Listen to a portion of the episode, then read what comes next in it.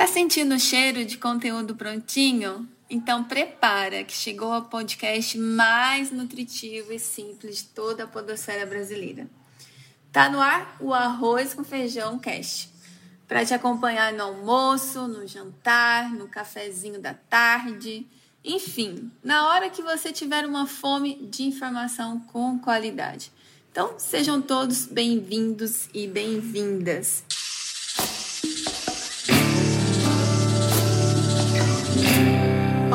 Feijão Cast. Nesse sexto episódio, nós vamos falar sobre miopia de vendas. O que é mesmo que o cliente compra?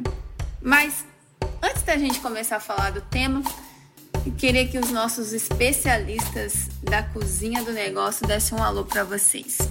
Fala aí, Gilmar.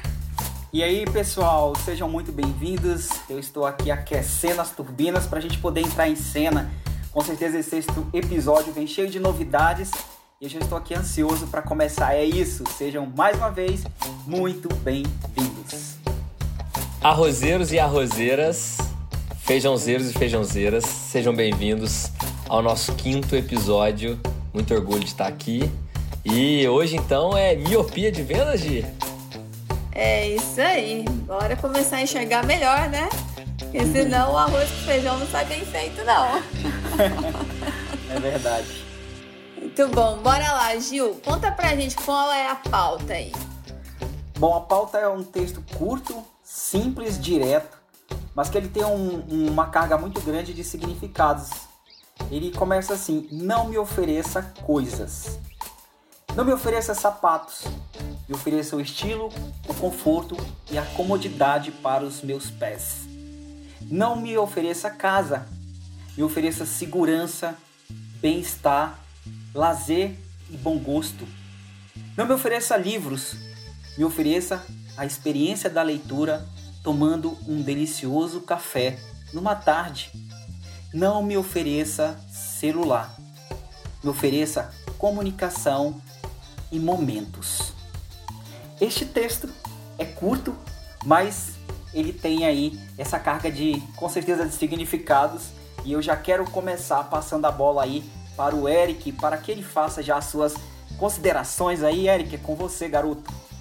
Gil, cara, primeiro, esse texto é muito representativo, né? Porque ele vai muito nos valores, ele vai muito no atributo, né? Ao invés de simplesmente no produto. Porque é, tem uma analogia, na verdade, que, que eu gosto muito de fazer, como se a gente estivesse representando a década de 50, em que nós tínhamos poucos produtos e muitos consumidores. E aí a, a chance de escolher é, era, na verdade, era fácil de escolher porque tinha pouca opção, né? Agora, hoje é o contrário, né? Hoje nós temos milhões de produtos para um só consumidor. É muita opção, é muita variedade, é muito preço, é muito tudo diferente. Mas e aí, por que, que eu gosto mais da marca tal, do produto tal? Por que eu gosto mais enfim, essa é a dificuldade, essa é a pergunta. Então, quando você fala, não me ofereça uma casa, ofereça como é que é que é a parte do texto é mesmo? Me ofereça casa, ofereça um churrasco? Não, tô brincando. O que, que era mesmo? ofereça momentos, é. momentos. cada pessoa Na verdade é da o sua forma. É, exatamente. Por exemplo, cara, eu, eu admiro muito o branding da, da reserva, sabe? A forma como, como eles se apresentam enquanto marca, é, e principalmente a vibe que eles estão hoje de consumo consciente.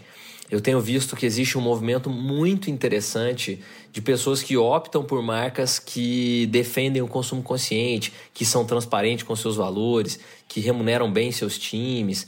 Sabe uma coisa nesse sentido? Então, isso me faz optar por uma determinada marca. E aí, Gil, quando você traz esse case, eu vejo o seguinte: será que a gente não está procurando cada vez mais por marcas que se pareçam com a gente, já que tem tanta opção? E será que essas marcas estão atentas às pessoas que se parecem com elas? Ou será porque assim, a Havaianas, ela não vende para todo mundo que tem pés, porque todo mundo, aliás, muita gente tem, tem pés, né, para calçar chinelo. Mas será que não tem gente que prefere uma Ryder ou uma Ipanema ou qual é? Qual é a, a definição disso? Certamente isso vai passar por persona, isso vai passar por diferenciais competitivos, Mas antes de, de querer encaminhar algum raciocínio, eu queria ouvir da Gi. O que, que ela enxerga dessa sua fala, Gil? E aí, Gi, o que, que você me diz? Eu acho que esse texto ele é muito inspirador, né? O Gil ainda trouxe para a gente a história, um pouco desse texto. Que, aliás, né, Gil, fiquei surpresa de ser um texto de autor desconhecido e com tanta profundidade, né, de informações para serem analisadas, né? Ah, é autor desconhecido? Então, então é, bota na conta do Caio Fernando Abreu. Todo texto desconhecido. é do Caio. Caio Fernando Abreu ou é Arnaldo Jabor. Acho que é do Arnaldo Jabor.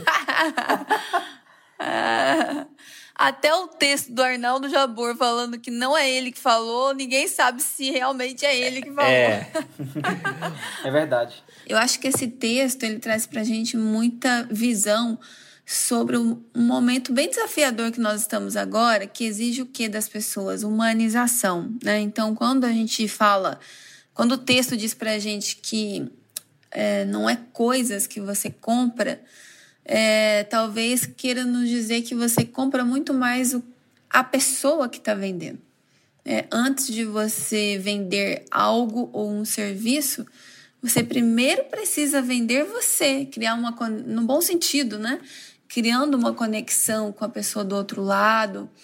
É, eu trabalhei com gestão de vendas por um tempo e eu nunca precisei começar vendendo. Eu sempre comecei criando relacionamentos, né? Mesmo sendo um vendas B2B, é, o, prime o primeiro passo é você criar conexão com aquela pessoa do outro lado que vai comprar o seu produto ou o seu serviço. Então, eu acredito que mais que produtos as pessoas estão buscando conexões, né? Uma coisa meio louca, porque até pouco tempo atrás a gente estava querendo se distanciar das conexões, indo para o digital unicamente, se distanciando, é, mandando só texto, né? Pessoal parou de ligar. Agora a gente está vendo um movimento que às vezes ligar é bom, às vezes mandar um áudio é bom, fazer um vídeo, uma conferência em vídeo é bom, né? Então, a gente está, na verdade, num looping, né? Voltando para as nossas origens. É, quando você traz aí essa questão da que a, as pessoas elas gostam de se relacionar com pessoas, então me veio à minha mente duas palavras que eu acredito que complementa o, o a, a sua visão, viu, Gisele? Que é confiança e reputação. Então, quando o, o, vendedor, quando o atendente, a pessoa que está prestando serviço ou está tá ali oferecendo é, produtos, elas criam uma imagem e essa imagem ela é, ela é passada para os clientes através dessa, da segurança que o vendedor passa, que o atendente transmite, ah, o tão quanto ela está disposta a resolver problemas dos clientes diariamente, que seja de devolução de produtos, uh, clientes que deixam recados nas redes sociais, por exemplo, e aí eh, eles começam, a empresa começa a se preocupar em dar esses retornos. E tudo isso daí, é, os clientes na hora que vão comprar, eles pedem referência.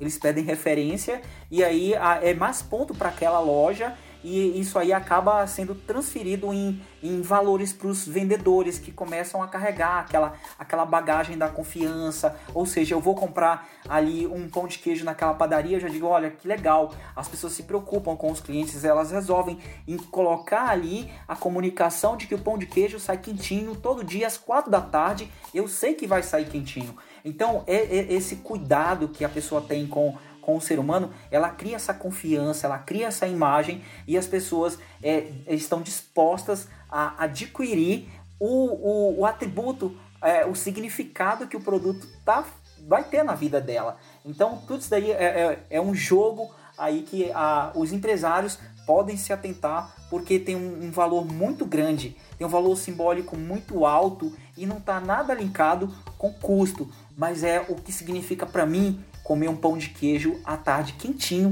tomando um café. É, tem um significado muito grande para mim quando eu vou comprar aquele sapato e antes de comprar o sapato, o vendedor quer me conhecer antes, quer saber para qual ocasião eu vou utilizar aquele, aquele tênis, é, se é para corrida, se é para praticar algum esporte e qual é a frequência que eu pratico esportes. Quando ele faz isso daí, a conexão é tão alta a ponto de eu realmente abrir mão ali, às vezes eu, eu, eu tô um pouco fechado, eu fico mais aberto, porque eu disse, poxa, ele não quer me vender o sapato, ele quer me vender o resultado que o sapato vai ter na minha vida. É isso. Ô, Gil. Eu acho que a melhor. Desculpa, Eric. Não, Gi, por favor, eu sempre te corto nisso. Acho que nossos ouvintes estão até acostumados já. Vai que é sua. Eu acho que a melhor venda é aquela que a gente não precisa vender, né? Lógico que a gente está falando de um processo de vendas que precisa ter começo, meio e fim. Mas o melhor discurso de venda é aquele que você não precisa vender. O cliente compra de você porque você passou segurança, confiança, né? Acho que é nessa linha mesmo. É porque o interesse, na verdade, primário do negócio é o que o Gil colocou ali como bem-estar ou como a preocupação com. Eu vou usar o exemplo do sapato que ele deu. A preocupação não é a minha comissão, é o tanto que você tá bonito com esse sapato e que você pode, sei lá. É... Tem uma, tem uma fala antiga do, do, Não lembro quem agora, eu sou mestre de dar o exemplo, não sabia o autor, mas dizia que ele escolhia os seus os seus líderes pelos sapatos. Que ele dizia assim, cara, se ele cuida bem do sapato, ele vai cuidar muito bem da minha empresa. É, faz um, um, certo sentido, né? Então, o vendedor do sapato tá muito preocupado com o seu bem-estar, se ele calçou bem. É diferente daqui, ele fala, não, tá, mas tá apertado. Não, mas vai lacear. Isso aí laceia, né? Já viu esse discurso, né? E na hora que o Gil falou o negócio de... Aquela hora que eu ia comentar, Gi, quando o Gil falou do pão de queijo, ele já tá virando mineiro, né? Você sabe. E... e... Já virou. Já virou. E como agora, como, como mineiro geno... original, porque o Gil tá é naturalizado, né? Eu sou original. É, você é original. Eu tenho um amigo que tá morando em São Paulo, em Atibaia, na verdade. E ele, tá, ele montou uma lojinha no Instagram lá, tá indo super bem. Eu tô, tô dando uma força para ele. Aí botou o nome da lojinha de Mineiridade. Muito legal. E ele tá. É, uma, uma pessoa, uma cliente, né, mandou assim: ah, é, me manda o preço do pão de queijo. Aí ele respondeu assim no comentário: olha, vamos supor que fosse Gisele. Olha, arroba Gisele Paula. O pão de queijo é tão bom, mas tão bom, que dá até dó de vender. Mas para você, eu faço por 11,50. Cara, foi genial, achei genial. Muito bom. Porque é, um, é uma bom. bisnaga de pão de queijo, assim, que faz 25 unidades e tal. É super inovador o negócio que ele tá vendendo lá. E, e essa história me lembrou um outro, uma outra passagem também. É, vocês já ouviram aquela história do Olavo Bilac lá, poeta, que um amigo dele pediu: Ah, tô tentando vender um sítio e tal, não sei o quê, faz uma poesia para mim na, na, gentileza. Aí ele fez, é tipo assim: vende-se encantadora propriedade, onde cantam os pássaros ao amanhecer, ah, sim, no sim. extenso arvoredo, é cortado por cristalinas e refrescantes águas de um ribeiro. A casa, uhum. banhada pelo sol nascente, oferece a sombra tranquila das tardes na varanda. Beleza. Aí, mês depois, ele encontrou e falou: E aí, bicho, vendeu a casa? Ele falou assim: Rapaz, quando eu li o anúncio, eu percebi a maravilha que eu tinha e desisti de vender. É, é muito doido isso, né, cara? Muito que, bom, o, muito o atributo, O atributo é lindo, né? Legal. O que, que vocês acham? Eric, o que você está dizendo faz sentido com o processo de venda feita de forma humanizada, né? A gente nem sempre dá valor nos atributos que o cliente daria valor. Né? Sim, então sim. é importante a gente observar o que é que o cliente compraria de mim. Às vezes não é aquilo que eu estou vendendo, né? Então observar a necessidade do cliente é super importante. Ó, eu queria fazer agora um desafio com vocês da nossa panela de pressão, né? Hum, Bora isso é novidade, panela hein? de pressão de hoje? Novidade Bora. isso aí, hein? Novidade, é. novidade. Tem novidade no episódio 05. Novidade, novidade. Atenção, você é que já estava quase cochilando, preste atenção, aumente Bora o som. Bora saber o que, que é Bora. essa panela de pressão?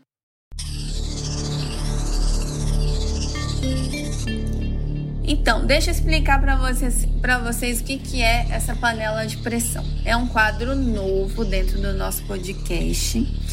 Em todos os episódios nós vamos colocar um de nós aqui na panela de pressão, né? Porque o mercado funciona desse jeito. O mundo corporativo funciona desse jeito, né? Do nada você é literalmente jogado no fogo e você tem que se virar nos 30, né? Então, como hoje eu que tô narrando aqui o nosso episódio, eu que vou estrear esse novo painel, nosso novo quadro. Então agora é a hora de decidir qual é o segmento e o problema. E depois nós vamos decidir quem será a pessoa que vai responder. Na verdade, eu vou decidir nesse caso. Gil, Gil, Gil, Gil, Gil, Gil, Ah. Gil. Eric, Eric, Eric, Eric, Eric. Vou lançar o problema e o segmento. Uma empresa, é, um salão de beleza que precisa se adequar é, e gerar uma oportunidade de vendas né, durante o período de quarentena. Como é que a gente cria uma oportunidade de vendas, considerando tudo isso que a gente falou, que as pessoas não compram produto, que elas compram é, o que as, o- a pessoa que está ali, né? Ela quer segurança nesse período de quarentena, a gente está precisando muito de tudo que gera segurança. Então a gente precisa dar uma solução aqui para um salão de beleza que precisa vender na quarentena. E o nosso escolhido para colocar na panela de pressão é. Tererê, tererã. Eric! Ah, foi marmelada, marmelada. Só porque eu fiz campanha contra. Ó, não, não, mentira. Tô honrado de ser o primeiro escolhido, mas nós vamos definir o seguinte: tem, tem dois minutos pra sair dessa panela, beleza? Dois minutos. Beleza. E vamos marcar aqui, Gi, ó. Agora, hein? Então vamos lá. 3, 2, 1. Valendo. Ó, primeira coisa, quando a gente fala do não vender, nesse caso, né, da miopia da venda, um momento de crise, naturalmente as pessoas ficam cegas para alguns detalhes. Então é muito normal que esse salão queira sair fazendo oferta, queira sair baixando preço, queira sair fazendo promoção, sorteio no Instagram e tudo mais. Isso também funciona, acredito muito que funciona. O fato é, isso pode transformar no, num furacão depois que as coisas voltarem ao normal ao novo normal, talvez, né? Que pode ser até uma próxima pauta nossa. Mas eu penso que uma oportunidade interessante seria buscar é, algum tipo de fidelidade bus- é, atrás assim é, das clientes mais antigas, dos clientes mais antigos. Aquela história do Pareto, né? Pegar o 80-20, pegar os 20% dos clientes que mais são recorrentes no salão numa lista e oferecer para eles alguma condição, um atendimento em casa. Quanto tempo? Tem mais uns 30 segundos? Um atendimento em 15. casa.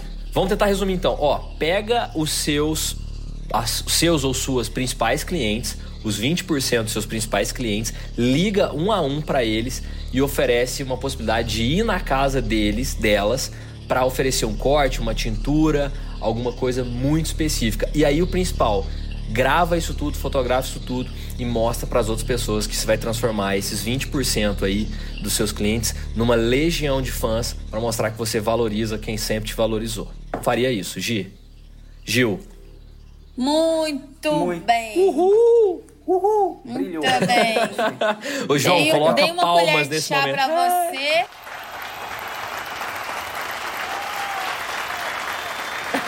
Deu. Dei uma colher de chá pra você de 15 segundos, tá bom? Obrigado, obrigado, Gi, obrigado. E olha, o mais legal, eu acho que foi o trabalhar na pressão é uma, Legal, uma alegoria da realidade, porque isso bate na porta dos profissionais, dos empreendedores, das empreendedoras todo dia. O que, que eu tenho que fazer hoje? E acho que o grande dificuldade, porque assim, ter ideia não é difícil, Gi. Gil, ter ideia não é difícil. O difícil é executar. É parar para executar. Então, assim, teve a ideia, para o que está fazendo, já lista isso num plano, né? O que, que eu faço primeiro, o que, que eu faço depois, coloca data. É o list to do, como é que você chama isso mesmo, Gil? Você chama um, você tem um nome em inglês para isso? Work to do, não? Como é que é? É, List job to to be, do? é, job, Job to be done. É. É, isso aí. Bota pra fazer e sai da pressão. É, acho que é isso. Pô, fiquei feliz, hein, de ser o primeiro. Ah, Gisele, você vai ver Muito comigo. bem, gente. Muito bom.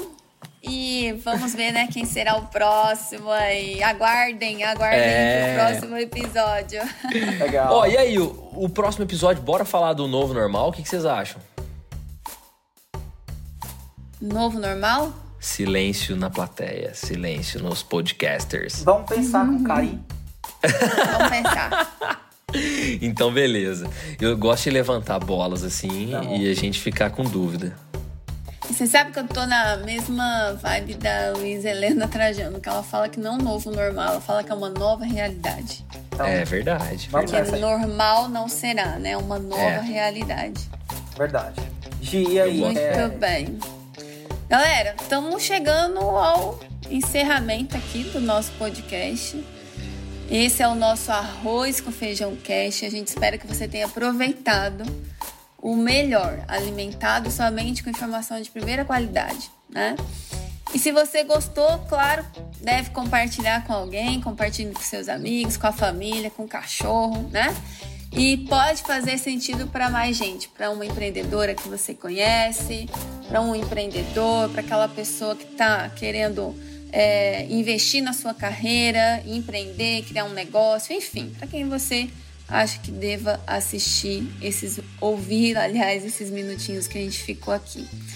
E para a gente se conectar, vamos aos nossos Instagrams, né? Do Eric é o arroba segue underline o Eric. Do Gil, é Gil para brincadeira, é arroba Gil0312. E da Gisele, a Gisele Paula, é arroba Gisele Paula. Gente, então é isso. Até o próximo episódio. Até Tchau, mais, pessoal. gente. Tchau, obrigado. Valeu!